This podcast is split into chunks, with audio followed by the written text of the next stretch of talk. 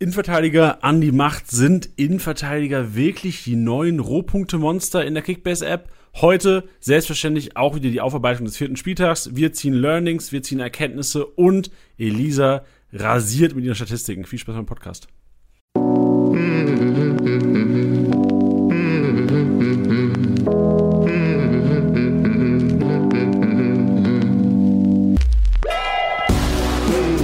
wie Sieger, der Kickbase Podcast.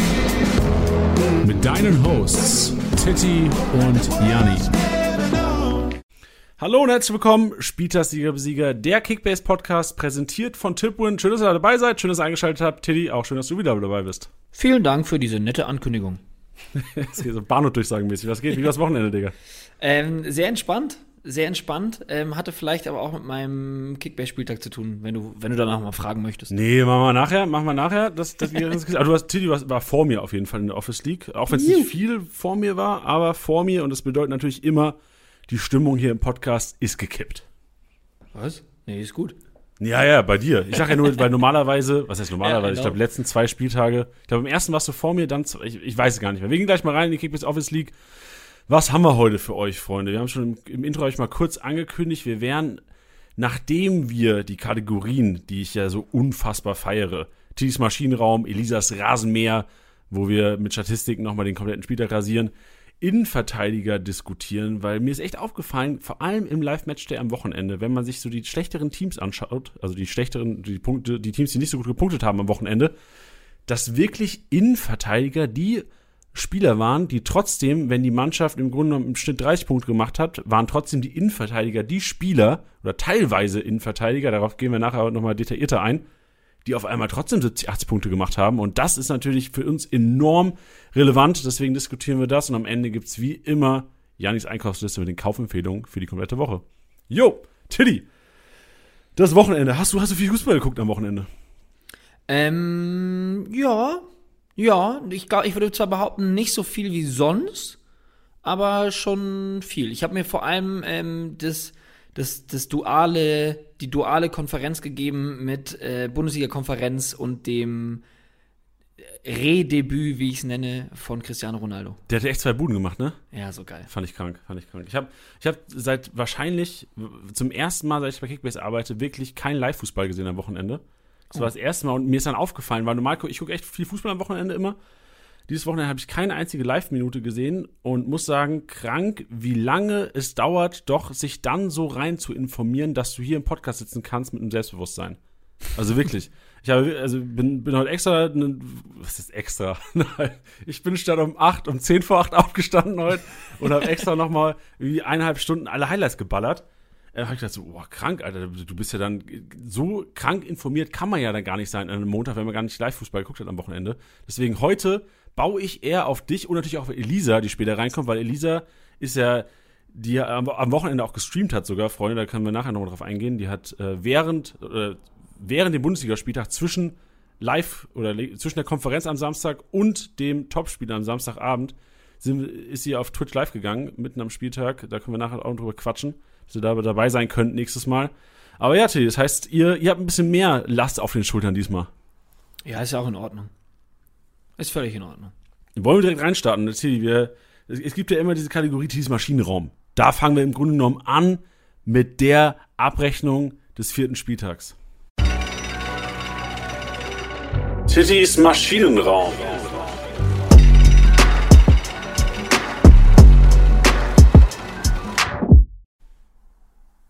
So, herzlich willkommen mal wieder im Maschinenraum. Ich zeige euch heute, beziehungsweise nenne euch heute meine Maschinen des Spieltags. Eine subjektive Kategorie. Ihr werdet es auch gleich sehen. Es wurde sich auch äh, mehr Subjektivität gewünscht.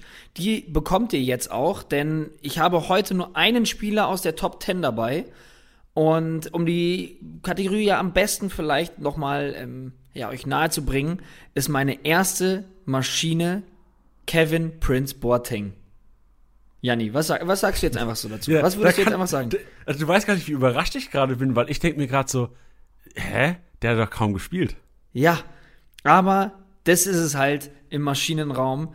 Er hat nur 21 Minuten gespielt, 42 Punkte gemacht. Darum geht's heute aber gar nicht. Wie er auf dieser, Auswechselbank gecoacht hat und mitgefiebert hat, das hat mir so ein bisschen Cristiano Ronaldo EM-Finale-Vibes gegeben und zeigt auf jeden Fall, wie er am Start ist, wie er dann doch wirklich für ja, diesen, diese, für sein Hertha-Comeback brennt. Ich hatte manchmal so ein bisschen äh, das Gefühl, ah, ist, da jetzt, ist das vielleicht so ein bisschen äh, emotional übertrieben. Äh, er hat aber sowohl auf dem Platz als jetzt eben auch auf der Auswechselbank gezeigt, nein, ist es nicht. Der brennt da vollkommen drauf. Ich persönlich finde es mega geil. Deswegen meine erste Erwähnung im Maschinenraum. Interessant. Ich hätte, darf ich direkt ein paar Fragen stellen? Also mich interessiert Sehr gerne. weniger jetzt als Kickbase-Manager wahrscheinlich, wie er an der Seitenlinie abgegangen ist. Trotzdem, als mir gibt's jetzt mega viel, weil es geile Info, wusste ich nicht. Ähm, als er reingekommen ist, die 20 Minuten, wie sah es denn aus so? Weil ich, ich jetzt als beispielsweise Ecklenkamp-Besitzer, der sich Gedanken macht, ob er eventuell äh, in der Startelf stehen könnte am, am Freitagabend, ist Boateng einer, der dann doch eher mal in der Startelf stehen könnte. Neben einem, neben einem Serda, neben einem Toussaint, neben, vor einem Darida eventuell.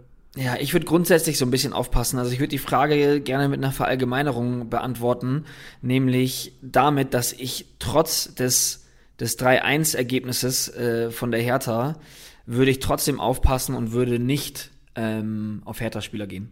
Immer noch nicht. Obwohl Also- die am Freitagabend mit Startelf einsehen gegen Fürth spielen. Ich, ich wäre vorsichtig. Das war, also das, das, das Ergebnis ist nicht repräsentativ für das Spiel. Also das war ke überhaupt kein gutes Spiel von der Hertha. Also ohne Suat Serdas Einzelaktion wahrscheinlich eine Nullnummer. Die, die auch aus dem 1-1 Nichts kamen. Ja, die auch okay. komplett aus dem Nichts kamen. Deswegen, klar tut es denen gut. Ja, Maulida als Einwechselspieler, Kiste, natürlich kann das geil sein. Und klar können sie sich da auch fangen. Aber ähm, ja, also schau dir die restlichen Punkte der Spieler an. Ich wäre vorsichtig und würde immer noch nicht zu härter tendieren. Auch selbst wenn es gegen Fürth geht, klar gibt es manche Spieler, die kann man dann auf jeden Fall aufstellen. Fürth wahrscheinlich die schwächste Mannschaft aktuell in der Liga. Natürlich kann man das machen. Ich würde nur grundsätzlich sagen, ich würde aufpassen mit Hertha-Spielern. Statement. Ja. Deswegen, lass uns doch mal direkt wieder reingehen ähm, zu den Maschinen. Und äh, ich möchte da, äh, ich weiß, er wurde jetzt schon ein paar Mal genannt, ich kann ihn aber ja, jetzt sehr selbstbewusst nennen, weil er eben nicht in der Top 10 steht, ist Florian Wirz. Ist kein Geheimnis, ich denke mir da aber nur, der, der, der Junge hat den ersten Spieltag nicht gespielt, hat trotzdem schon 445 Punkte gemacht bei drei Einsätzen. Also seine ersten zwei Einsätze waren, also der erste Einsatz war 10 Minuten, da hat er einen Assist gemacht. Der nächste Einsatz waren 25 Minuten, da hat er ein Tor und einen Assist gemacht. Und jetzt bei einem kompletten Spiel gegen Dortmund hat er ebenfalls ein Tor und einen Assist gemacht. Und äh, ich finde ihn einfach so unfassbar stark. Der kann alles. Das Tor, was er mit der Picke macht, äh, ziemlich frech, aber irgendwie auch, wenn man sich die, äh, die Wiederholung von hinten quasi anschaut, macht es einfach total Sinn. Weißt du, man schaut sich das an und denkt sich, bei uns heißt es, also heißt die Picke ist ja auch der Bauernspitz. Ja, das, das macht man eigentlich immer nur aus purer Verzweiflung. Und wenn man das von hinten gesehen hat, ja, war das Kalkül, beziehungsweise war das ja die einzige richtige Entscheidung. Und deswegen kann ich nur von Florian Wirz schwärmen und ich werde es weiterhin tun. Seinen Namen werdet ihr wahrscheinlich noch öfters hier hören, ähm, sofern er nicht in der Top 10 stehen sollte. Was aber wahrscheinlich relativ oft passieren wird. Ja, also von mir, ich brauche hier gar nichts hinzufügen, außer halt, dass wirklich diese Minutenanzahl, ich glaube wirklich, kein Spieler hat in der Minute mehr Kickbase-Punkte gemacht als Florian Wirtz in diesem Jahr. Von daher, also ich glaube, selbst Haaland hat diesen Punkteschnitt nicht auf die Minute runtergerechnet. Ja. Dann äh, lass doch gleich ähm, zu Haalands Mannschaftskollegen gehen, nämlich zu Julian Brandt. Und den möchte ich äh, aus folgendem Grund nennen, ähm, weil es hieß ja schon so ein bisschen so, ja, ja, ob er dann spielen wird und der ist ja dann eine Pflaume und bei dem geht gar nichts mehr und weiß ich nicht was. Deswegen fand ich es umso geiler, dass er jetzt auch direkt eine Kiste gegen seinen alten Arbeitsgeber geschossen hat. Ähm, grundsätzlich auch ein starkes Spiel, wie ich finde. Und was mir auch zu sehr unter den Teppich gekehrt wird, ist sein Tor generell. Also Janni, ich nehme an, du hast es gesehen.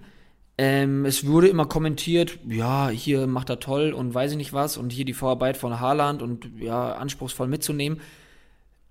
Ich lehne mich so weit aus dem Fenster, dass ich weiß, dass es nicht so weit kommen wird, aber für mich ist das eigentlich ein, ein ganz, ganz großer Kandidat für das Tor der Saison. Was?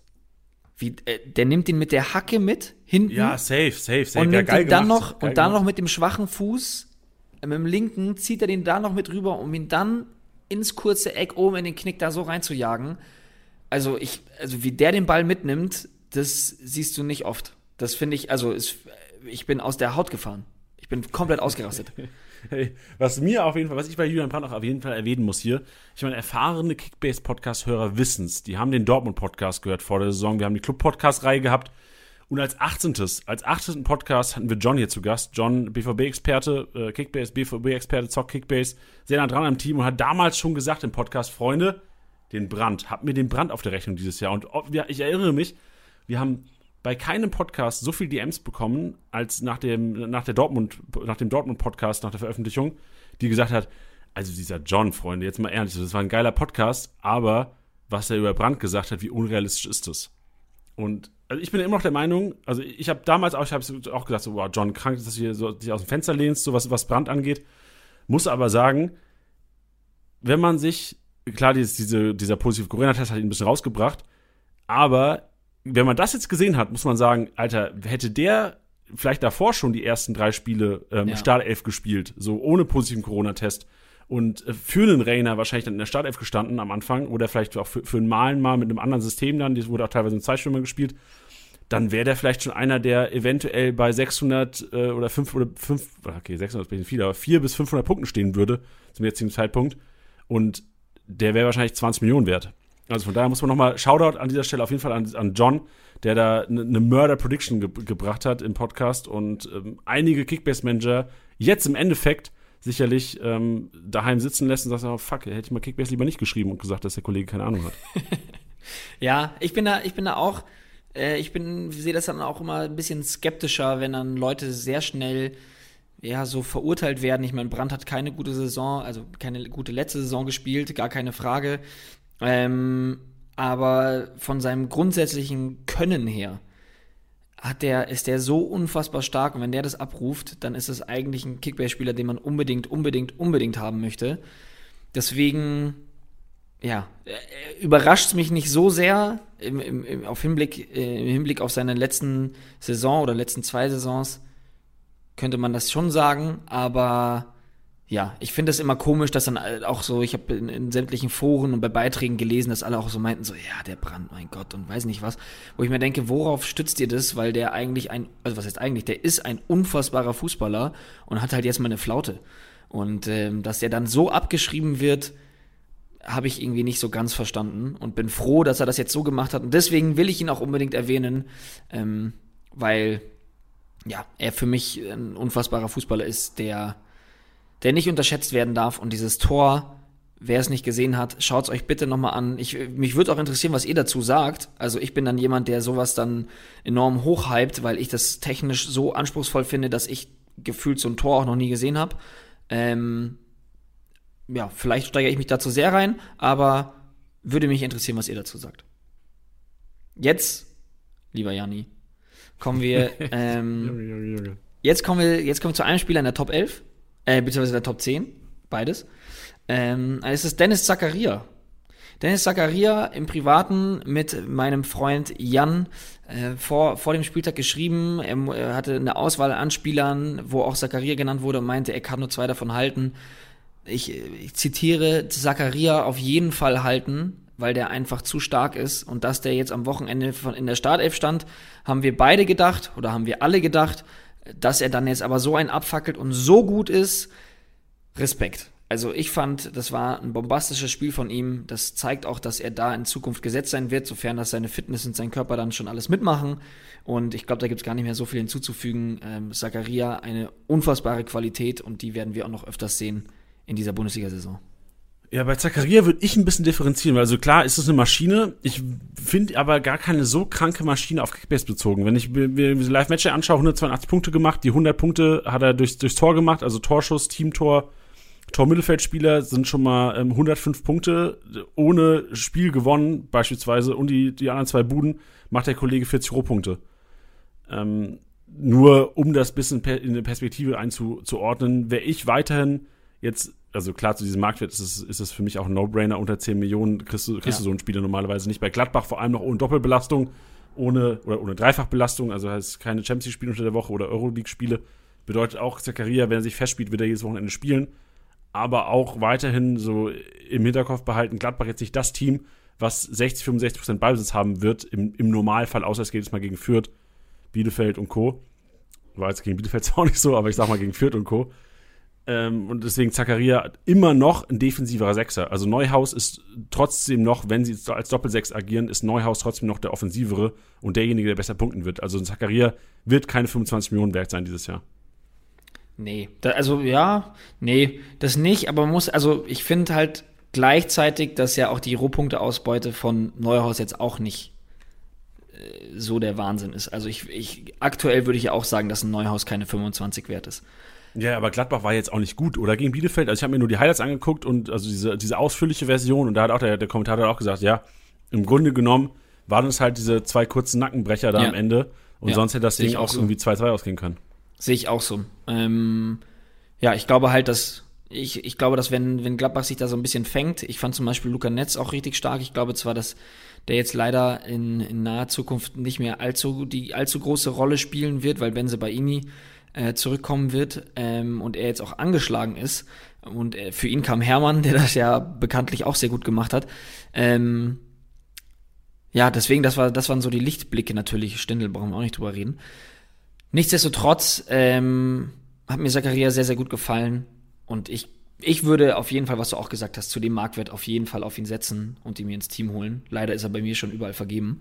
Sonst hätte ich da schon reingebuttert. Aber geht leider nicht mehr. Wenn ihr die Chance habt, tut es. Trust me. Ja, wenn er nicht vergeben sein sollte, buttert rein. Genau. Wie immer. Ähm, dann habe ich noch zwei Namen. Obwohl, nee, ich nehme ich nehm nur noch einen Namen, weil ich, ich glaube, dass wir den anderen Namen später bei, bei Elisa im Rasenmäher hören werden. Und das spare ich mir ein bisschen auf. Ich, ich spoilere ein bisschen. Es, es handelt sich um Abwehrboss. Da habe ich einen wilden Guess.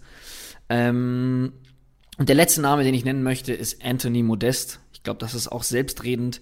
Äh, hat in dieser Saison drei Tore in vier Spieltagen äh, erzielt. Ich fand es dann auch richtig, richtig geil, dass na, im Nachhinein im Interview dann er auch gefragt wurde, ja, ähm, jetzt mit Baumgart und weiß ich nicht was und äh, mit dem neuen Trainer und wie, wie, dass er sich da wohler fühlt und so. Und dann hat er auch mal kurz gesagt, Leute, es ist halt nicht nur der Trainer, sondern es ist das erste Mal seit Jahren, dass er halt auch eine komplette Vorbereitung mitgemacht hat.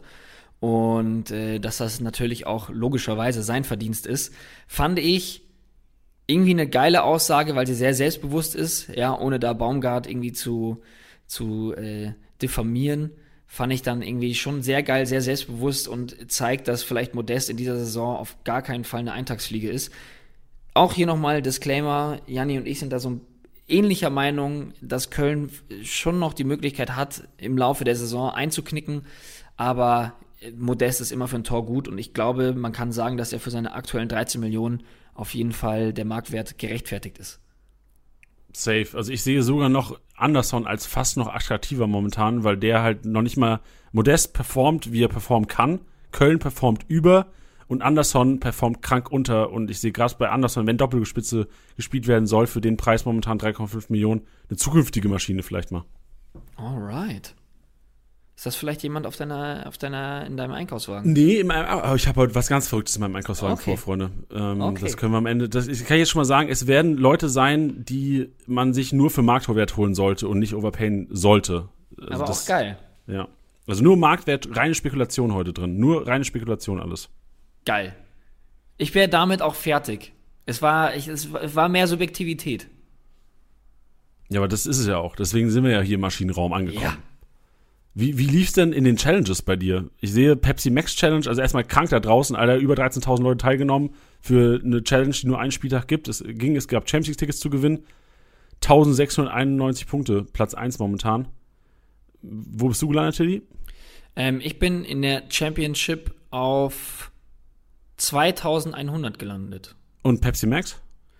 Pepsi Max, muss ich mal ganz kurz schauen. Da habe ich, ja, da habe ich ziemlich ja, ich darf es jetzt so nicht sagen. Es, es war nicht gut, sagen wir es so. Okay. das war, wo bist du in der Championship gelandet? Ähm, Championship bin ich auf Platz 2100 gelandet. Ey, das ist doch ordentlich. Wir haben auch heute einen MVP-Tipper, der das Auto nachher machen darf. Und der hat gesagt, er ist irgendwie bei, auf der Championship auf Platz 74 und ist damit nicht zufrieden. Und ich bin momentan bei der Championship auf Platz 1500 und muss sagen, Alter, also vier, vier, also dreistellig ist dieses Jahr zuerst mal Saisonziel bei mir. Ja, bei den Teilnehmerzahlen. Wenn ihr euch jetzt fragt, worum es geht, das ist eigentlich schon eine Frechheit, dass ihr es nicht wisst. Ähm, wir haben eine Championship am Laufen über dieses komplette Jahr, beziehungsweise über die komplette Saison. Ihr könnt auch jetzt noch einsteigen. Ihr könnt nämlich zum einen jeden Spieltag etwas gewinnen, aber auch über die komplette Saison hinweg. Und äh, ihr könnt einsteigen, wann ihr wollt. Ihr könnt einsteigen, wann ihr wollt. Ihr könnt jeden Spieltag neu aufstellen. Einzige Restriktion sind 250 Millionen Budget. Dazu kommt, ähm, dass ihr von jedem Verein nur drei Spieler aufstellen dürft. Und ansonsten könnt ihr da jede Woche aufs Neue aufstellen und jede Woche auch aufs Neue richtig absahnen. Genau, das Geile ist nämlich, weil du kannst, hier, du kannst wirklich jederzeit einsteigen. Also 29. Spieltag reicht theoretisch, denn die besten fünf Spieltage über die Saison kumuliert ergeben deinen Score. Und solltest du den höchsten Score am Ende des Jahres haben, gewinnst du ein fucking Auto, Freund. Das ist halt crazy. Das ist echt crazy. Momentan Koppo vorne. Koppo mit 6.838 Punkten an vier Spieltagen. Das, Das hätte man gerne mal. Das, Das hätte man gerne mal in der stark. Liga. Hör mir auf, ey. Lass auch kurz, Elisa kann ja schon mal reinkommen, auch wenn wir noch nicht im Elisas Rasenmäher sind, weil lass mal kurz über unsere Liga nochmal quatschen. Kickbase Office Liga Hallo. am Wochenende. Hi Elisa, grüß dich. Hi. Hi. Elisa nämlich momentan Platz 2. Platz Yay. 2 in der Office Liga und wir, wir greifen langsam an. So der, Ja, der Podcast-Train läuft langsam, weil Elisa Platz 2, ich Platz 3 und Tiddy, der Fall zeigt auch nach oben, Platz 6 momentan. Yes, langsam aber sicher, ich steige einfach mal kurz ganz egoistisch bei mir ein. Ähm, langsam aber sicher pirsche ich da, pirsche ich mich daran. Man muss ja nämlich auch sagen, Janni, also zwischen uns liegen halt 50 Punkte, ne? Also es ist, es ist eng. So knapp. Es ist eng. Und ähm, mein, mein, mein großer Segen war, dass ich die Aufstellung ja einsehen konnte von, vom VfL Wolfsburg und habe dann eine Stunde vor Spieltag habe ich ähm, Nianzu rausgenommen, weil ich da kurz so spekuliert hatte, ob der vielleicht spielt oder nicht. Dann dachte ich mir, nee, wieder nicht. Und dann stand Lukas Metscher in der Startelf. Den habe ich reingepackt, war dann auch mein bester Spieler des Spieltags. 180 Punkte oder so, oder? Yes, 184 an der Zahl und hat mir geholfen, die 1000 Punkte Marke endlich zu knacken und bin auf Platz 3 des Spieltags. Ich stand sogar bis zum letzten Spiel, bis zum letzten Spiel stand ich sogar auf der 1. Stark, stark. Also bei Verrückt. mir war der Spieltag echt ähm, zum Vergessen, tatsächlich. Ich glaube, gerade die 700 Punkte geknackt. Äh, zum Glück noch die Korrekturen von Mafropanos reingetrudelt, sonst hätte ich noch nicht mal die 700 Punkte bekommen. Aber zweiter Platz steht noch. Ich fühle mich aber langsam ein bisschen bedroht von euch, Tatsache. Ich muss so langsam den Umbruch starten. Keins werde ich wahrscheinlich verkaufen, bin ich noch Ah. unsicher, aber er hat jetzt die gelb-rote Karte und Marktwert wird ganz schön sinken. Weiß ich noch nicht so genau. Also das waren so ein bisschen meine Genickbrecher diesen Spieltag. Also vor Dann komm doch mal auf mich zu, bitte, wenn du keins verkaufen solltest. Ich, ich hab da, erstmal hier so einen Deal abschließen. wir, wir sprechen uns später. ja, bei dir, bei dir ist halt, ich meine, du hast halt Borre, der relativ teuer war am Anfang, den hältst du immer noch mit 13 Punkten, dann Indika auch schlecht gepunktet. Also Mhm. ich glaube, es könnte die Frankfurt-Liebe sein, die eventuell so dich vom, vom Hauptpreis in unserer Saison, in unserer Liga Ja. ein bisschen fernhalten könnte. Ja, Borri hat auch so ein bisschen mit meinen Gefühlen gespielt, weil er hat echt nach Einwechslung gut gespielt und dann war ich mir so hundertprozentig sicher, dass er da den Elfer rausgeholt hat und da haben dann ja Zentimeter entschieden, dass es doch ein Freistoß war und rot für Anton. Sonst hätte er einen Elfmeter rausgeholt und einen Elfmeter hoffentlich verwandelt und dann hätte das Ganze schon etwas anders ausgesehen. Aber gut, so läuft es halt manchmal. Ey, bei mir war es so, ich habe in den Highlights, ich, ich habe ja, ich habe vorhin schon gesagt, so ich kein Fußball geguckt am Wochenende, aber ich habe in den Highlights gesehen. Ich bin äh, Hofmann als auch Playerbesitzer. Da gab es ja diese eine Aktion in der ersten Halbzeit, wo Hofmann irgendwie den, den Fehlpass vom, vom Gegner Alter. abfängt und, und ich, ich habe das gesehen und dachte so, wollt ihr mich, weil ich, hätte den Spieltag so gewonnen. gefeiert, weil Also, ich wusste, dass ist du wirklich- die hast. Ey, es sind 120 Punkte zum ersten. Ich bin Fünfter geworden am Wochenende, Titi Dritter, Elisa Siebte. Ähm, es sind 121 Punkte zum ersten Platz und das wäre es ja gewesen so. Safe. Hofmann Vorlage, Player Bude, schon eine Großchance kreiert, da hätte ich nochmal 180 Punkte mitgenommen mit der, mit der Kiste. Und ey, als ich das gesehen habe, habe ich gesagt, so, wollt ihr mich verarschen, Alter? Ich war so sauer auf Player, weil an sich, Hofmann macht alles richtig. Der muss einfach, läuft aufs Tor zu und Player muss halt daran, der Player muss hinterm Ball bleiben. Das kriegst du, das weiß ich sogar, der einmal die Woche Hobbykicken geht. Ich weiß das sogar. Ja, ich weiß nicht ob, ob bei ihm oder, also ob bei Hofmann oder Player dann die Schuld liegt. Ich fand einfach die Gesamtsituation sowas von trottelig einfach. Ja, also, weil Hofmann ist ja auch ey. allein aufs Ja. Tor zugerannt, er hätte auch einfach schießen können. Also, Ja, der muss schon als, also für mich hätte er ablegen müssen. Das wäre perfekt Ja? gewesen eigentlich. Also da hätte ich die Vorlage und die Bude gehabt. Ja, gut für dich, dann für die Punkte, aber an für sich, wenn es einfach nur, jetzt abgesehen von der Kickbase-Perspektive, hätte er auch einfach mal draufholzen können. Dann wäre die Wahrscheinlichkeit genauso hoch gewesen, meiner Meinung nach, dass er ihn reinmacht. Ja, aber ich, Ärgerlich für dich. Ja, das ist richtig ärgerlich. Gut für mich Ähm, und. Elisa, lass mal, lass mal, lass mal einen Rasenmäher reinstarten. Elisas Rasenmäher.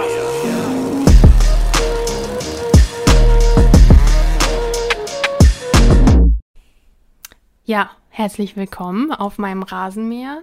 Titi, Janni nehmt Platz. Ihr müsst euch vorstellen, ich habe so ein Rasenmäher, mit dem man so fahren kann. Das wollte ich schon immer mal machen. Für drei Leute. Ja. Nee, wo man so drauf du hockt, links, ne? äh, Titi rechts und dann cruisen wir ein bisschen über die Statistiken drüber. Geil. Geil, ne? Ähm, beginnen wir direkt mit dem Abwehrboss und äh, da würde ich direkt mal auf Titi zurückkommen, weil du da einen wilden Guess hast. Ähm, das würde ich gerne mal wissen, was du da vermutest. Ja, also ich habe mir ein Spiel angeschaut, ähm, wo ich mir dachte, das könnte er sein. Ich habe nur so ein bisschen was auch von den Statistiken gelesen gehabt. Okay. Ähm, ich hätte mal Marin Pongracic reingeschmissen. Ist äh, ein interessanter Guess, aber es ist tatsächlich nicht. Ähm, beim Performance-Quiz haben natürlich auch ganz viele wieder Schlotti und Lienhardt geschrieben. Bei Schlotti muss man sagen, er hat 149 Punkte gemacht, dementsprechend äh, legitim, dass man ihn da ähm, mit reinschmeißt. Aber er hat halt sehr viele Punkte durch Pass gegnerische Hälfte auch gemacht, also nicht nur die Defensivaktionen. Beim Abwehrboss sind es ja lediglich die Defensivaktionen und da war tatsächlich Konstantinos Mafropanos der Beste. Also er hat, ich kann es nochmal unterteilen in die einzelnen Kat Kategorien.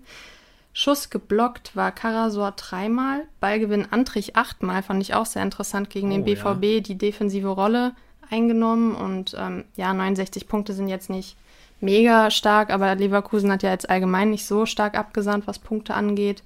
Dann geklärt fünfmal, äh, nicht fünfmal, 14 Mal Mafropanos und Flanke geblockt war auch Mafropanos noch dreimal. Und ähm, er war noch bei anderen Kategorien dabei, jetzt nicht der, der Top-Punkter, aber insgesamt hatte er 20 Abwehraktionen und dementsprechend hat er jetzt, stand jetzt nach, vor der finalen Abrechnung 129 Punkte. Und ähm, das passt ja eigentlich sehr gut in den Podcast auch jetzt mit rein äh, zu den Rohpunktern von den Innenverteidigern. Ey, du weißt, Elisa, ne? Seit vier Wochen nerv ich dich wegen Mafropanos. Ja. Du gibst mir einfach nicht her. Und jetzt hast du die, das hast du, hast du wirklich dich getraut, dich hier hinzusetzen und Mafropanos zu, zu halten. Ey, das, dafür kann ich nichts. Das sind einfach nur die Statistiken, die Das mir die das Arbeit, jetzt gerade ne? Das so Arbeit. äh, vorgeben, dass ich das machen muss, weißt du? Es tut mir gerade eigentlich voll leid, dass ich dir das unter die Nase reiben muss. Hm, Ich meine, er hat auch nur 158, dann im zweiten Spiel 31. Gut, war halt mal ein Ausrutscher, ist passiert, aber dann 144 und jetzt 129 Punkte. Kann man mal machen. Also ich verstehe gar nicht, warum du Interesse hast an ihm. Janni schweigt. Ja, mach weiter, ey. Machen wir weiter dann mit den Offensivaktionen. Ähm, da haben wir die meisten Schüsse und da haben wir einen Kandidaten, da dachte ich mir, als ich das Spiel gesehen habe, der, der will wahrscheinlich unbedingt in den Podcast oder er hat sich selbst aufgestellt, weil anders konnte ich mir das nicht erklären. Aus 30 Metern immer wieder draufgeholzt, fünf oder zehn Meter drüber. Ähm, die Rede ist von Eduard Löwen. Er hat äh, sechsmal aufs Tor geschossen gegen die Hertha, mega motiviert gewesen, ähm, teilweise aber dann halt eher unglücklich gewesen in den Aktionen. Die Punkte oder seine Manager sagen aber Danke, 89 Punkte hat er gemacht, ähm, dann 60 Punkte nur durch die Fernschüsse. Und ähm, ja, ich glaube aber trotzdem, dass jetzt gegen die Bayern und gegen Leipzig zwischendurch auch noch der VfB da jetzt nicht ähm, so viele Punkte über Torschüsse rumkommen werden. Sexy. Also Eduard Löwen finde ich auch wirklich sehr relevant langfristig. Also ich glaube dir recht, so für diese Woche, fürs Wochenende macht es wenig Sinn, glaube ich, Mhm. gegen die Bayern. Da weiß nicht, ob er, die, ob er die Chance bekommen wird, überhaupt aufs Tor zu schießen. ja. Aber langfristig ist es gerade, wenn man noch die für 57k eigentlich auch einer, den man ähm, sich getrost mal als zwölften Mann reinstellen kann für das Wochenende. Genau, ist eigentlich die klassische Kategorie Lückenfüller und wenn er dann halt mal einen Fernschuss dann auch gut bringt, dann äh, kann er ja auch schnell mal ein Tor haben. ja, das war Torschüsse. Dann gehen wir weiter zum Kreativzentrum und ähm, da können wir es nochmal unterteilen. Die meisten Großchancen kreiert haben Kimmich, Haaland und Davis zweimal. Player einmal, das sage ich deshalb, weil Player unser Kreativzentrum des Wochenendes ist. Er hat noch Was? sechsmal eine Torschussvorlage gegeben und einmal den Pass des Todes. Insgesamt 120 Punkte ohne eine Torbeteiligung. Und das sind, würde ich mal sagen, Good News für alle, die an Player festhalten. Also für Janni. Krank, das kommt jetzt überraschend für mich. Also, ähm, ich war generell überrascht, dass er 120 Punkte abgeliefert hat, aber dass er ja doch dann so mannschaftsdienlich gespielt hat. Ja, naja, also man muss ja auch es dann so sehen, klar, jetzt Kreativzentrum sind dann äh, Torschussvorlage und Großchance kreiert, aber gegen Bielefeld hatte Gladbach nun mal über 60 Prozent Ballbesitz. Ähm, er konnte dann auch dadurch relativ gut punkten. Und ähm, jetzt spielen sie, glaube ich, gegen Augsburg erstmal. Und da könnte ich jetzt mir auch vorstellen, dass vielleicht dann auch mal endlich der so prominente Knoten platzt und er dann auch mal ein Tor macht und dann vielleicht plus die 120, also 80 Punkte plus die 120 dann auch mal die 200 Punkte Marke knacken kann. Amen. Weiter geht es mit dem Tribbelkönig und das habe ich auch richtig gefeiert hinsichtlich unseres Podcast-Themas mit den Rohpunktern der Innenverteidiger, weil wir haben einen Innenverteidiger als Tribbelkönig. Was? Wow. Du den meisten ausgedribbelt im Ja, Live-Matchday? ja, ist crazy. Okay, es, fällt- es ist ja unfassbar schwer, sowas zu erraten jetzt. Also ich, Aber wer mir generell mal immer- wild ja. rein. Nee, also wer mir generell einfällt, aber ich weiß, er ist wahrscheinlich an diesem Wochenende, ist Thema Kerr, der immer enorm dribbelstark aus ist mit seinen, mit seinen Tempo-Dribblings nach vorne. Ja, nee, Tempo-Dribblings, ist es, aber ja. nee, ist es aber nicht. Ähm, ihr müsst euch ein bisschen an den Punkten orientieren. Also der hat auch schon wirklich gut gepunktet. Ein Simakar, der hat gerade mal Ah, knapp 50. Saint-Just vielleicht? Äh, äh. Ah, der hat auch krank gepunktet. Tiddy, was ist dein Guess? Ich überlege gerade, ob ich jemanden gesehen habe. Ah, Guerrero, ah, Innenverteidiger hast du gesagt, Innenverteidiger, ja. ne? Nicht- Boah, was? Ich, ich, äh, ich habe Konferenz geschaut, dementsprechend ähm, habe ich es nicht so verfolgen können. Aber, Lacroix. ey, Tiddy, Maschine. Du musst dich selbst in den Maschinenraum bringen. Ja, krank. Ist richtig. Einfach krank. Herzlich willkommen zum Maschinenraum. Einfach. Ich. Oh, ja. Sechsmal Alter. hat er ausgetribbelt. Und ähm, ist wirklich auch nochmal die Kategorie Rohpunkter. Wir hatten ja jetzt ähm, immer Schlotti Lienhardt, jetzt hatten wir nochmal Mafropanos durch die Statistiken und jetzt auch noch Lacroix. Ähm, 151 Punkte, 116 Punkte, 123 Punkte und jetzt nochmal, stand jetzt 159 Punkte. Und jetzt mit dem Ausgetribbelt zeigt er sich ja auch nochmal von einer neuen Seite. Ähm, Feiere ich auf jeden Fall. Jetzt geht's gegen Frankfurt, also gegen ein Top-Team.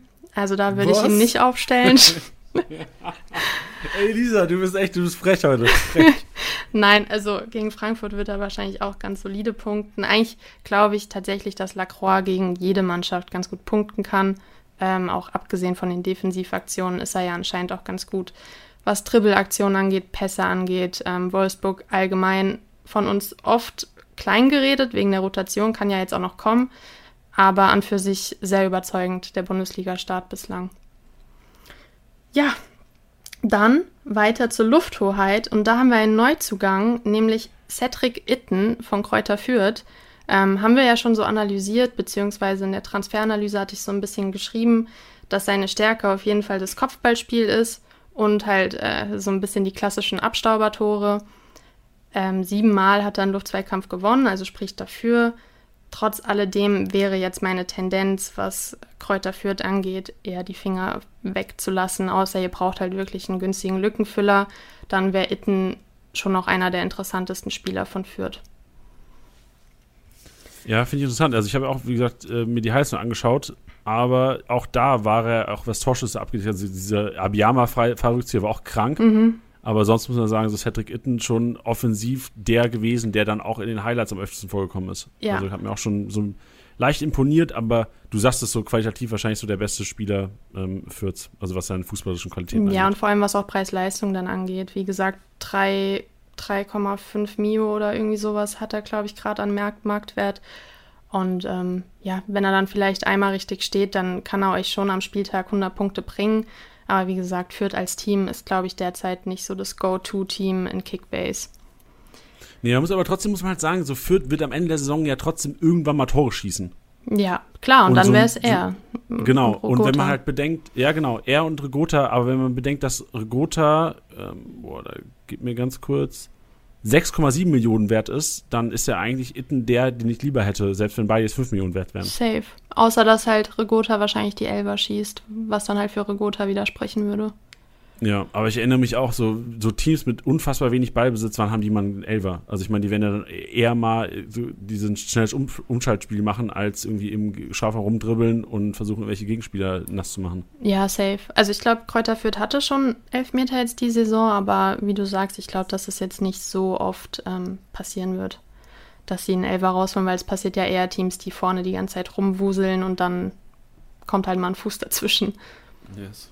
Ja, weiter mit dem Pechvogel der Woche. Das ist ja immer so eine Kategorie, die wir schnell durchhaben. Ähm, einfach nur just that you know. Es war wieder Lewandowski, Großchance vergeben zweimal.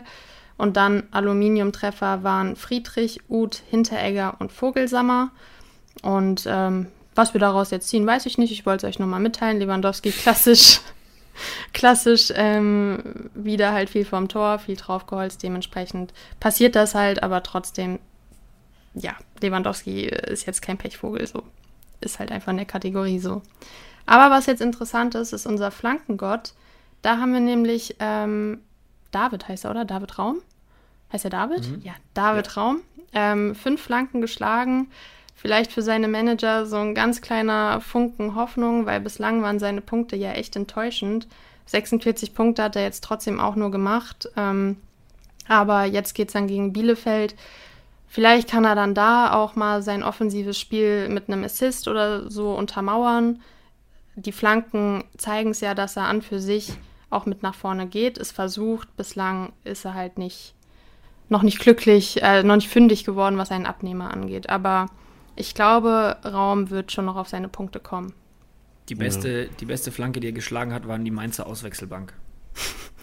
Falls ihr das gesehen habt. Das habe ich nicht gesehen. Damn. Ja, habe ich mir zehnmal angeguckt, das Ding. Er Ja, hatte äh, gefrustet, wollte den Ball wegschlagen und hat sie einfach mal vollkommen in die Mainzer Bank reingejagt. ja, plus 50 Punkte dann auf jeden Fall dafür. Gab's da was im Live-Match-Day für? Wäre geil gewesen. Aber das Spiel war schon unterbrochen geil. zu dem Zeitpunkt wahrscheinlich, ne? Ja. Ja, krass.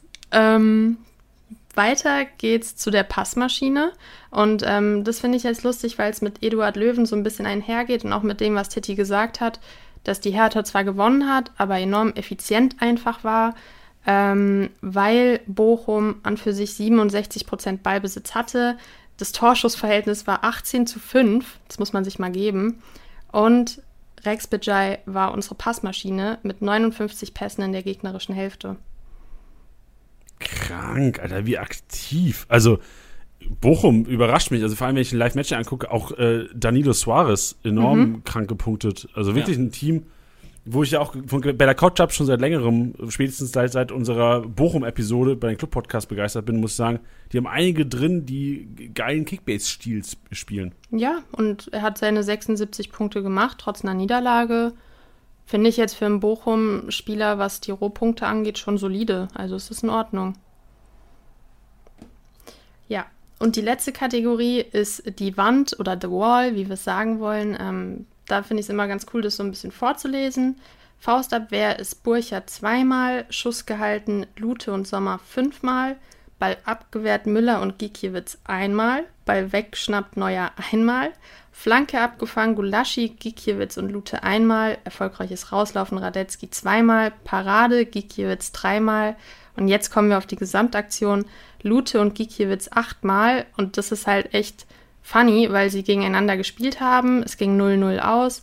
Torschussverhältnis war 16 zu 14, also beide konnten viel rausholen, haben noch den zu Null Bonus mitgenommen, waren jeweils die besten Akteure von ihrer Mannschaft mit äh, 149 Punkten und 168 Punkten.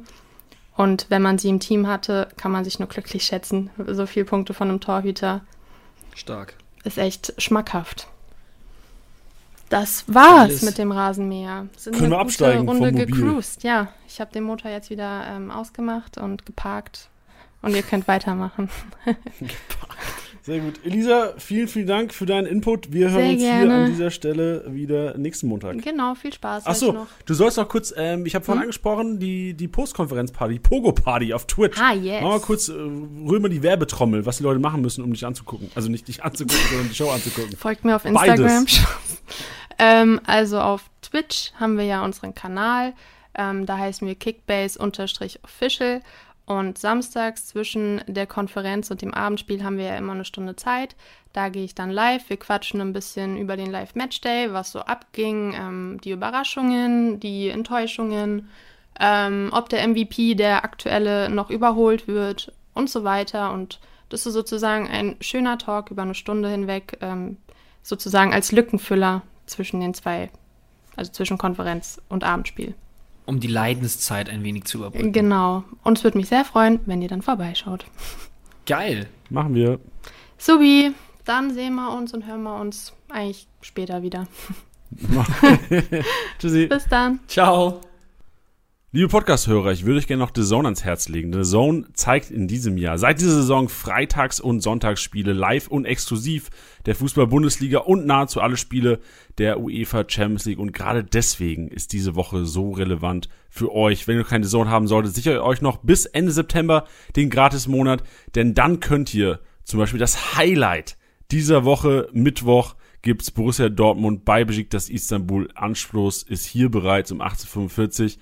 Dann geht es um 21 Uhr weiter. City gegen Leipzig, Liverpool, Milan. Ich, äh, das sind Top-Clubs noch und nöcher. Und das Ganze könnt ihr euch reinziehen in der neuen The Zone-Konferenz. Das heißt, es gibt Champions League als Konferenz, Freunde. Ziehe ich das rein, gerade ist Monat noch sichern und in dieser Woche natürlich selbstverständlich auch das Freitagabendspiel, das vorhin schon gesagt. Das ist an dieser Woche Hertha gegen Fürth und am Sonntag Dreierpack, Freunde. Drei Spiele auf der Zone, da könnt ihr morgens einschalten und abends ausmachen das Ding. NFL Red Zone kommt dann auch noch, also ihr könnt im Grunde den ganzen Sonntag auf der Zone verbringen. Das ist Stuttgart Leverkusen, Dortmund Union Berlin und Wolfsburg gegen Eintracht Frankfurt. So, Tilly, jetzt geht's ins Eingemachte. Sprechen mit dem Innenverteidiger. Ich habe im Intro schon kurz angesprochen, das ist mir enorm aufgefallen im Live Match vor allem am Wochenende die Innenverteidiger, ob es ein Reese Oxford ist, ob es ein ähm, Saint-Just ist, der enorm abgegangen ist, ein Richards von schlechten Hoffenheimern trotzdem noch ganz gut gepunktet, Nilsson, Mafropanos, Elisa hat das schon angesprochen. Ist das was, was dir die letzten Jahre auch schon aufgefallen ist? Oder geht's dir wie mir, der jetzt sagt so, hä?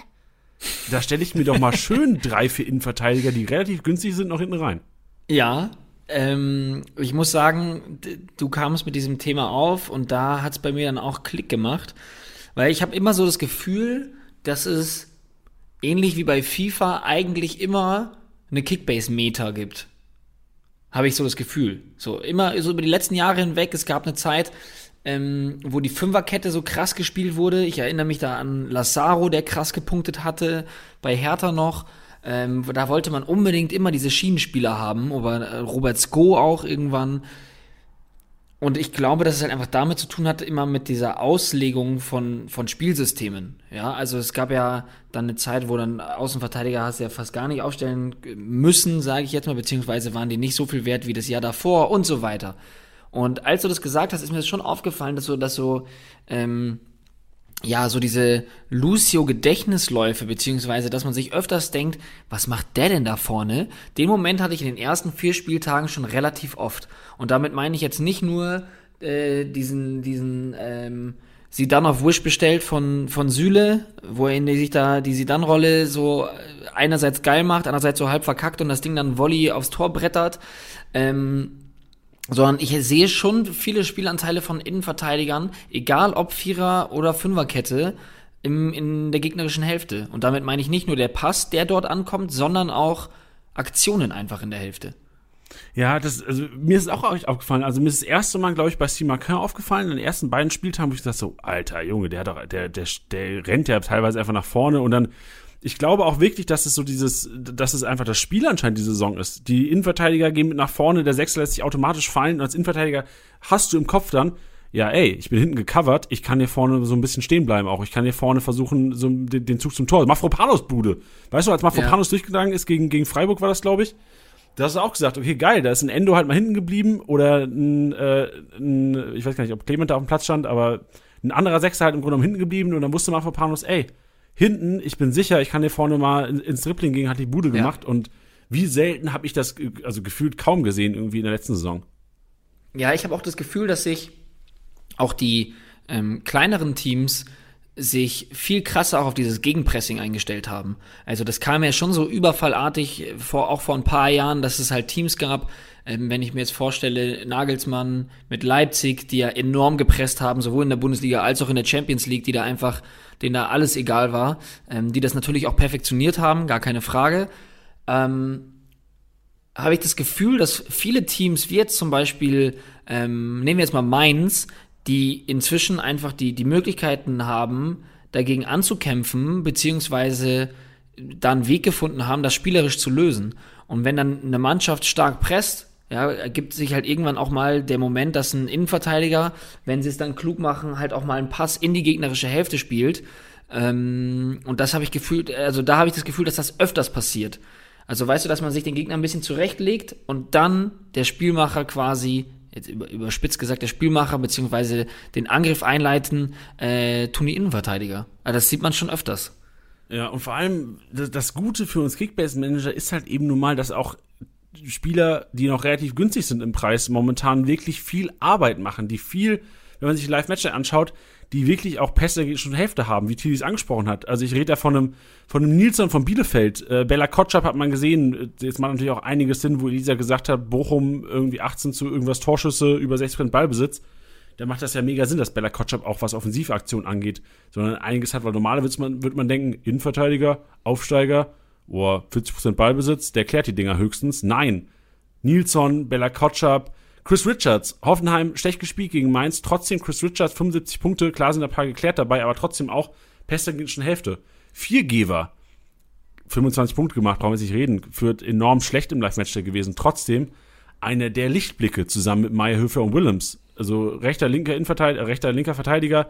Meyerhöfer haben wir vor zwei Wochen schon angesprochen, dass er einer ist, der konstant punkten kann und wenn Fürth irgendwann auch mal gewinnen sollte, sicherlich gut punkten kann aber auch Viergeber, Kopfballstarker Innenverteidiger, der auch im Aufbauspiel mehr macht als sein Kompane. Und für den Preis sicherlich einer, den man sich jetzt, wenn man bedenkt, okay, die Innenverteidiger sind doch ganz gute Rohpunkte geworden, sich sicherlich mal ins Team holen könnte. Ja. Ja, und das schreibe ich sofort. Also wirklich, bis du es gesagt hast, dachte ich, also, also als du es gesagt hast, dachte ich mir so, oh ja. Ja, vor allem auch, also Augsburg finde ich auch eine enorm interessante Kiste Innenverteidiger. So Guileo, Ox Reese Oxford spielt auch Killer bis jetzt. Wirklich, der macht seinen Job solide, aber dadurch, dass der einfach einer ist, der ein bisschen mehr Risiko geht als Innenverteidiger, das heißt, er spielt ja. auch mal den Ball über die Mittellinie, Kopfball stark ist und Kreten hat wie Simaker, muss man sagen, dass er im Grunde genommen vom Bodytype und seiner spielerischen Fähigkeit einer ist, der, obwohl er bei Augsburg spielt, wenig Ballbesitz, wenig Aktion in der gegnerischen Hälfte, normalerweise, für den Preis momentan trotzdem noch einer ist, der sicherlich ähm, ohne großes Überlegen gekauft werden kann und auch mal aufgestellt werden kann, wenn es gegen einen Verein geht. Und dafür wird Augsburg sicherlich einige Gegner haben dieses Jahr, wo man sagt, Augsburg wird verlieren. Ja. Ja, Jetzt, top. Tilly, ich, ich habe eine Frage an dich. Du bist ja Schlotterbeck-Besitzer, ne? Ja. Ich habe mir den Live-Match-Day von Nico Schlotterbeck auch mal angeschaut und das war überwältigend. Also ich weiß nicht, ob der also Lienhardt war für mich vor der Saison der qualitativ bessere Innenverteidiger. Hat sich das Ding gekippt? Ist Schlotterbeck so der Innenverteidiger, der auch primär den Spielaufbau bei Freiburg macht? Weil wenn man sich den Live-Match anguckt, der ist vorne zu finden, der kreiert Großchancen, der legt Torschüsse vor, der ähm, dribbelt teilweise sogar, klärt trotzdem noch, weil Freiburger Innenverteidiger einfach viel klären. Ähm, aber ist Schlotterbeck so, ist, ist, ist er provokativ gefragt, so, ist er die 16 Millionen auch wirklich langfristig wert? Also ich habe das Gefühl bei ihm ja, dass er die Kohle auf jeden Fall wert ist. Ähm, es ist halt abgefahren zu sehen von, von dem, was er letztes Jahr bei Union geleistet hat, ähm, also von den Punkten her. Ähm, den, den Schritt, den er da gemacht hat. Äh, ich hatte auch so ein bisschen das Gefühl, ich hatte es hier auch schon mal gesagt gehabt, mit dieser Rückkehr musste er diesen Schritt auch gehen also leistungstechnisch finde ich, beziehungsweise hätte er es nicht getan, hätte man nach der Saison gesagt, ah ja, jetzt, also Schlotterbeck hätte den nächsten Schritt gehen müssen, so. Und das tut er jetzt gerade. Ich würde jetzt, das jetzt vielleicht nicht so hart vergleichen mit Lienhardt, weil Lienhardt, vor allem wenn man sich das Spiel anschaut, jetzt mal unabhängig von Kickbase, ähm, harmonieren die super miteinander, die, die teilen sich das mega auf. Aber gerade die Sachen, was du auch gesagt hast, habe ich jetzt total am, am, vergangenen Spieltag gesehen, wie eine Torschussvorlage, wenn er mit dem Kopf mal einen auflegt bei einer Standardsituation.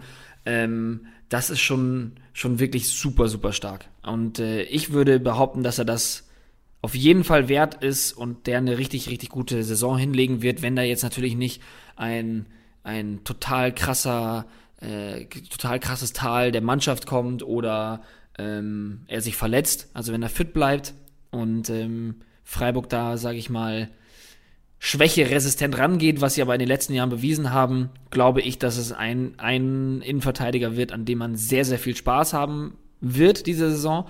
Ich glaube aber, dass er sich jetzt nicht unheimlich viel von Lienhardt äh, unterscheiden wird. Ich sehe ihn aber gerade als konstanter, auch von der Spielweise her, und würde da sogar vielleicht sagen, dass ich eher mit Schlotterbeck als mit Lienhardt gehen würde.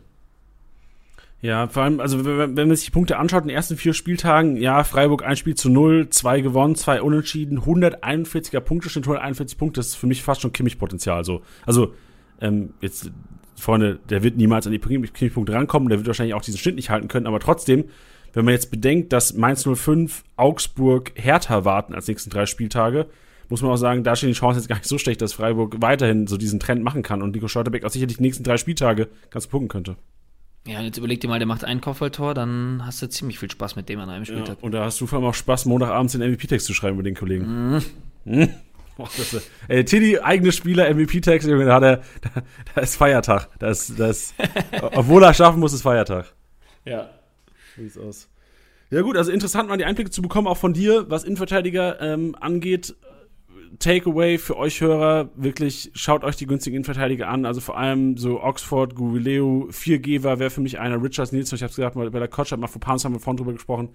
Schotterbeck, Lienhardt. Also schaut euch wirklich die Innenverteidiger von den Clubs an, die normal nicht so offensiv, also weil ein Innenverteidiger, man braucht jetzt in Simakar nicht mal reden. Ich meine, Simakar haben wir jetzt zum 20. Mal schon heute erwähnt.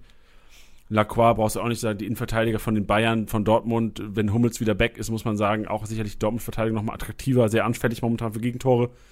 Hummels fehlt da sicherlich, aber die sind, die, die kennt jeder, da weiß jeder, dass die punkten, da weiß jeder, dass die äh, gute Rohpunkte sammeln. Aber für mich war es halt einfach, warum ich das hier mir reingebracht habe, das ist das Letzte, was ich jetzt dazu sagen werde, das ist einfach dieses Potenzial, was du als Kickbase-Manager da draußen haben kannst, für wenig Geld konstant ins, Konstanz ins Team bringen. Und äh, du brauchst solche Leute, wenn du dein Team mit, mit fetten Brocken bestückt hast, brauchst du Spieler, die wenig Kapital wegnehmen und du weißt, okay, ich werde jetzt unwahrscheinlich Nuller bekommen, ich werde sehr wahrscheinlich was zwischen 50 und 80 Punkten bekommen. Und solche Spieler brauchst du, gerade zum jetzigen Zeitpunkt der Saison. Ja, ich habe vor allem auch das Gefühl, das ist jetzt mein letzter Take, ähm, weil ich jetzt auch gerade nochmal in die, in die Top-Spieler in der Abwehr reingeschaut habe. Und in der Top 5 ist ähm, Davies auf der 1 der einzige Außenverteidiger in den Top 5. Sonst hast du mit Schlotterbeck, Lacroix, Kempf und Lienhardt jeweils die Innenverteidiger.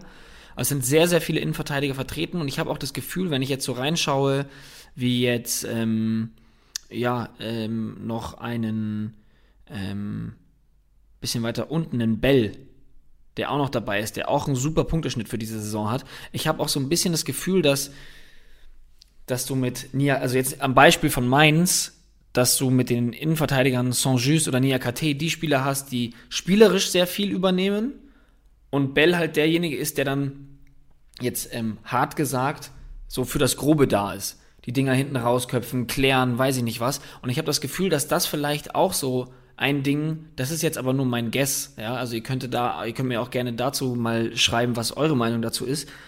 Das ist jetzt, äh, das, das werde ich in Zukunft beobachten und ich weiß nicht, ob es stimmt, aber dass man quasi in der Innenverteidigung diese Aufteilung hat zwischen der eine macht den Spielaufbau und einer ist fürs Grobe da.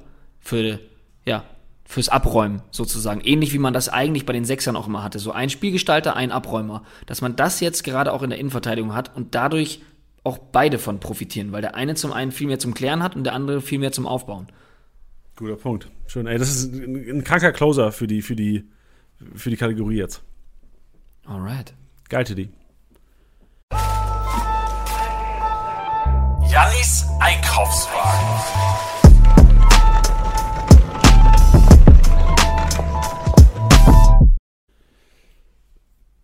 Jo, Leute, das ist Jannis Einkaufswagen. Schön, dass ihr dabei seid, denn es gilt wieder, Leute in euren Einkaufswagen zu packen. Wir befinden uns wieder im Supermarkt hier, ihr habt es gehört, Palim Palim, die, der, der Karren rollt los, Tiddy, und ich würde einfach mal meinen Log Monolog beginnen. Du kannst jederzeit einsteigen, du kannst jederzeit sagen, ähm, was du davon hältst. Ich, ich mache es einfach wie bisher. Ich mache einfach meine App auf und ähm, mache die Scout-Liste voll. Ja, weiß ich nicht. Das ist, dieses Mal ist wirklich nichts, also ist vieles dabei, was sicherlich kritisch beäugt werden könnte von vielen Kickbase-Managern, weil ich bin, das ist der Gamble schlechthin heute. Okay. In meinem Einkaufswagen landet die komplette, naja, nicht die komplette, vereinzelte Spieler aus der zweiten Reihe von Champions League und ähm, Europa League Teilnehmern. Ja. Man muss nämlich sagen, also wenn man sich, der Auslöser dafür war das Spiel Wolfsburg gegen Fürth. Das war im Grunde schon eine Vorrotation für das Spiel unter der Woche der Wolfsburger. Da war ein Gerhard auf links gestellt. Also es wurde im Grunde genommen früh ausgewechselt und rotiert in der Startelf und genau das erwarte ich bei allen anderen Vereinen am Wochenende. Bayern spielt gegen Bochum bedeutet für mich, die Priorität wird auf dem Barca-Spiel liegen unter der Woche und wir Kickbase-Manager müssen uns darauf einstellen. Also es wird ein kompletter Gamble und ich erwarte auch, dass ihr draußen das gut einschätzen könnt und keine Overpace hinlegt. Also wenn ich jetzt sage, Chupomoting hat getroffen gegen Leipzig, äh, Lewandowski leicht angeschlagen gewesen nach dem Spiel, wird gegen Barca starten, wird vielleicht 90 Minuten spielen, je, nach je nachdem, wie das Spiel läuft. Ich würde euch hier gerne einfach nur das in den Hinterkopf stecken, so es kann sein, dass am Wochenende viel rotiert wird. Bei den Topclubs, bei Bayern, bei Dortmund, bei Leipzig, auch bei Union, bei Frankfurt sind Spieler in der zweiten Reihe, die nicht weit weg sind von der Startelf, die die Qualität haben, Startelf zu spielen für den jeweiligen Verein. Und dann das, das große Erwachen am Wochenende, dass ihr die Leute habt im Team, auf, aufgestellt habt. Leute sagen, hä, warum stellst du den auf? Der ist 500k wert, spielt gar nicht. Nee, da steht in der Startelf und du bist der Motherfucker vom Spieltag und hast die, die, die dicksten Eier von allen. Deswegen hier meine Liste. Ich habe mir von FC Bayern Chupomoting aufgeschrieben, den habe ich vorhin schon kurz angesprochen. Nianzu habe ich mir rausgeschrieben und Sabitzer. Das sind alles Spieler, wo man erst nach dem Champions League-Spiel sagen kann, ob die Startelf stehen oder nicht. Also wahrscheinlich kann man es noch nicht mal dann sagen, aber je nachdem, wie das Champions League-Spiel verläuft, die, die Gnabry-Geschichte aussieht, die, man weiß ja nicht, was kommt. Aber Choupo-Moting, Nianzu, Sabitzer für mich bei Bayern Leute auf der, auf der Einkaufsliste. Einkaufsliste bedeutet diesmal echt für Marktwert. Also wirklich, ich würde keine davon krank overpayen, vielleicht beim Choupo-Moting 500k bis eine Mio mehr draufpacken. Mehr werden mir das Risiko nicht wert. Bei BVB habe ich mir Wolf notiert. Meunier, einer gewesen, der fraglich war fürs Spiel, hat gespielt, wird unter der Woche gegen Istanbul sicherlich auch wieder spielen und dann wäre für mich eigentlich logisch, dass man sagt, okay, der war, war noch fraglich, hat jetzt wieder gespielt, hat vielleicht jetzt nochmal 90 Minuten unter der Woche gespielt. Marius Wolf auch am Wochenende wieder reingekommen, hat zum zweiten Mal wirklich überzeugt nach Einwechslung, da einer, dem sich auch ins Team holen könnte, wenn man Lücken hat, ihn aufstellen. Bei Leipzig Yusuf Paulsen. Und Yusuf Paulsen eigentlich ein sehr unattraktiver Kickbase-Spieler, trotzdem muss man sagen, der kriegt immer Spielzeit in den letzten Spieltagen, er hat immer Spielzeit bekommen und ist Stürmer Nummer 2 normal. Er ist momentan Stürmer Nummer 2 bei Leipzig, bedeutet, er wird auf jeden Fall eingewechselt. Und je nachdem, wie das läuft, wie es unter der Woche läuft, eventuell sogar langfristig auch mal mit, äh, je nachdem, wie fit ein Olmo ist, nachdem er vielleicht das zweite Mal über die volle Distanz gegangen ist, ein Kunku, ein, äh, ein Soboschlei, ein Forsberg, je nachdem, wie alles läuft, könnte auch mal wirklich, wirklich, je nachdem, wie das Spiel läuft unter der Woche, eine Doppelspitze mit Silver Paulsen eventuell agieren. Das ist auch reine Spekulation. Und bei Union habe ich mir einen rausgeschrieben, weil da sind ganz viele Spieler sehr nah an der Start. Momentan drei vierte Innenverteidiger oder drei Innenverteidiger, die am Wochenende gespielt hat. Der vierte ist Jeckel.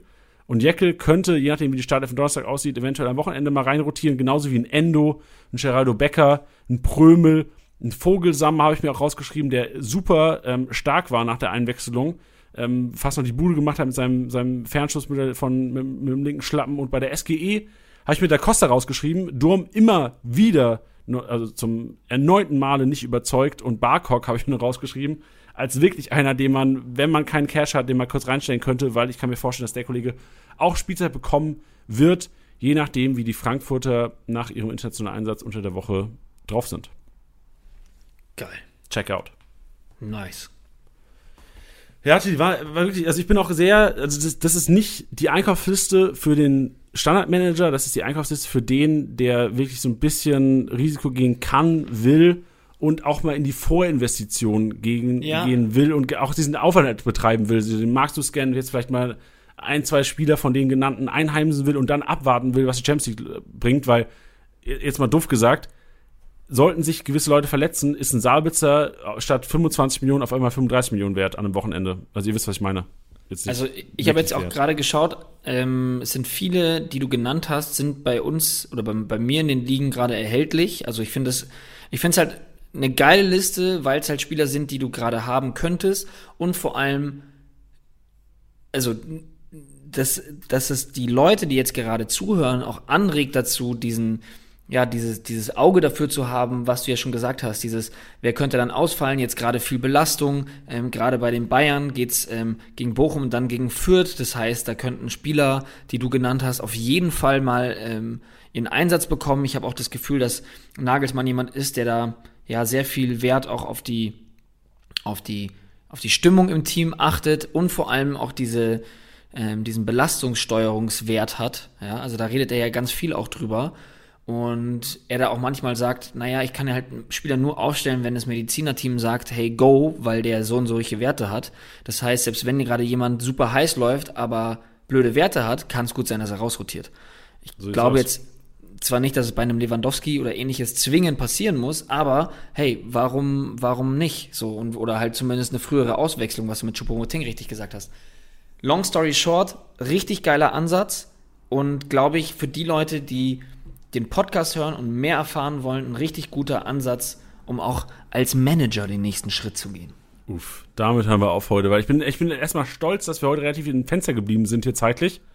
Also knapp über einer Stunde, da gehört schon einiges zu. Ähm, es ist noch nicht ganz zu Ende, weil zuerst mal Blick in die Show Notes, noch kurzer Hinweis für unsere eigenen Kanäle, die findet ihr in den Show Notes, TikTok, Twitter, Twitch, YouTube. Äh, schaut auf YouTube vor allem mal vorbei, da mache ich jeden Donnerstag All Eyes on Championship. Das ist eine kleine Spieltagsvorbereitung für euch. Da spreche ich im Grunde genommen über Mannschaften, auf die ich setzen werde am Wochenende. Stelle meine Mannschaft auf für die Championship, für den Spielmodus der Championship. Also schaut da gerne auf YouTube mal vorbei.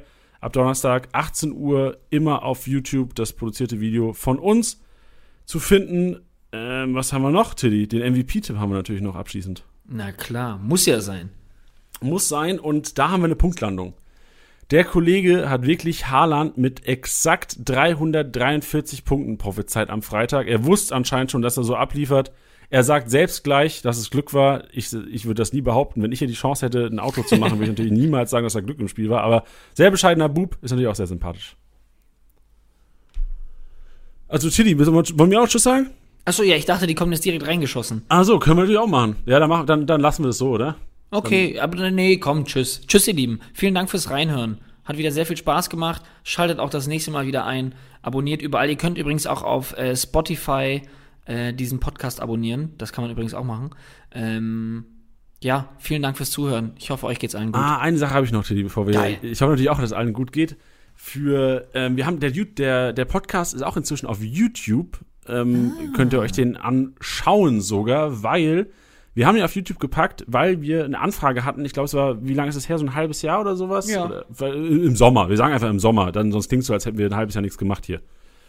Ähm, wir hatten im Sommer eine Anfrage, dass ähm, es Gehörlose ähm, Kickbase-Manager gibt da draußen. Also selbstverständlich gibt es die. Ähm, aber auch, auch denen wollten wir die Chance geben, mal einen Podcast rein zu lesen. Und das ist auf YouTube möglich. Wir haben auf YouTube, äh, laden wir unseren Podcast jetzt immer hoch das ist meistens so, weil es halt im Grunde genommen lange dauert, dass wir diesen, den Untertitel erstellen lassen von YouTube. Die, das gibt es eine ganz geile Funktion. Aber ihr könnt im Grunde genommen, wenn ihr ähm, gehörlose Freunde habt, gehörlose ähm, Mitmanager habt, könnt ihr gerne darauf hinweisen, dass der Podcast jetzt auf YouTube ist und dort auch mit Untertitel. Das heißt, ihr könnt mitlesen, was äh, Tilly, Elisa und ich hier brabbeln. Genau. Bin ich mal halt gespannt, ob bin ich mal gespannt, ob Brabbeln, wie YouTube das verarbeitet hat, ob da Brabbeln wirklich steht oder welches Wort die sich da rausgeschnappt haben. ja, oder halt für die Leute, die in einer Uni-Vorlesung oder sowas sitzen und keine Kopfhörer reintun können. Sehr geil. Sehr geil, Alter, da ist ja richtiger Nutzen vorhanden. Jetzt aber wirklich noch eine letzte Sache, Freunde, bevor wir jetzt gleich hier den MVP-Tipper hören, denn wir haben eine Stammtisch-Episode diese Woche und zu Gast Nadim Amiri, meine Damen und Herren. Nadim Amiri, begeisterter Kickbase-Zocker, die Episode werdet ihr sehr wahrscheinlich am Mittwoch hören hier auf Spotify. Das heißt, ähm, die gibt's bald. Ich freue mich mega. Wir nehmen morgen den Podcast auf mit dem Kollegen. Bin gespannt, wie, wie süchtig Nadim Amiri ist nach Kickbase. Ja, servus, liebe Kickbase-Community. Ich bin der Timo, äh, 32, komme aus dem schönen München und seit drei Jahren bei Kickbase dabei. Ich glaube, das war mehr Glück als Können, den MVP zu tippen und vor allem mit der genauen Punktezahl. Ähm, ja, der Spieltag lief nämlich gar nicht gut für mich in der Pepsi Challenge als 2600. weit von den Champions League Karten leider entfernt. Bei der Championship Challenge aktuell nur auf Platz 470 und in unserer Laola Super League, Grüße gehen raus an die Jungs, auch nur auf Platz 4. Ich habe zwar die letzten zwei Jahre unsere Liga gewonnen ähm, und hatte auch eigentlich nur einen Konkurrenten, einen wirklichen. Der Grüße an meinen Mitbewohner Alex, alias Mr. Sky, der dieses Jahr eine wirkliche Gurkentruppe zusammengestellt hat. Und ja, wir haben die Liga dieses Jahr um drei Spieler erweitert. Platz 1 profitiert aktuell äh, aus meiner Sicht noch vom Anfängerglück äh, und dem Kölner Hoch. Der liebe Flo alias Flötzinger Flo auf Platz 2 hat aktuell zwar einen Granatensturm mit Haaland, Kramaric, Diaby und Modest, aber auch das wird äh, lange nicht gut gehen, hoffe ich. Und ich aktuell auf Platz 4, habe zwar gut gewirtschaftet dieses Jahr, circa 60 Millionen äh, plus gemacht, aber bringt mir leider alles nichts, ich habe es verpasst mir die eine oder andere Granate wie Müller, Lewandowski, Kimmich ähm, oder andere Spieler wie Dani Olmo mal zu holen, die jetzt dann hoffentlich punkten werden. Ja, Tipp an euch, gebt einfach mal ein bisschen mehr Geld aus und seid nicht so ein Sparfuchs wie ich. Aber ich bin trotzdem zuversichtlich, oben noch ein Wörtchen mitreden zu können. Sind ja schließlich noch 30 Spieltage. Grüße an äh, nochmal die Laola Super League und Janni Titti macht weiter so und allen Kickbase-Manager und Managerinnen viel Erfolg für die Saison.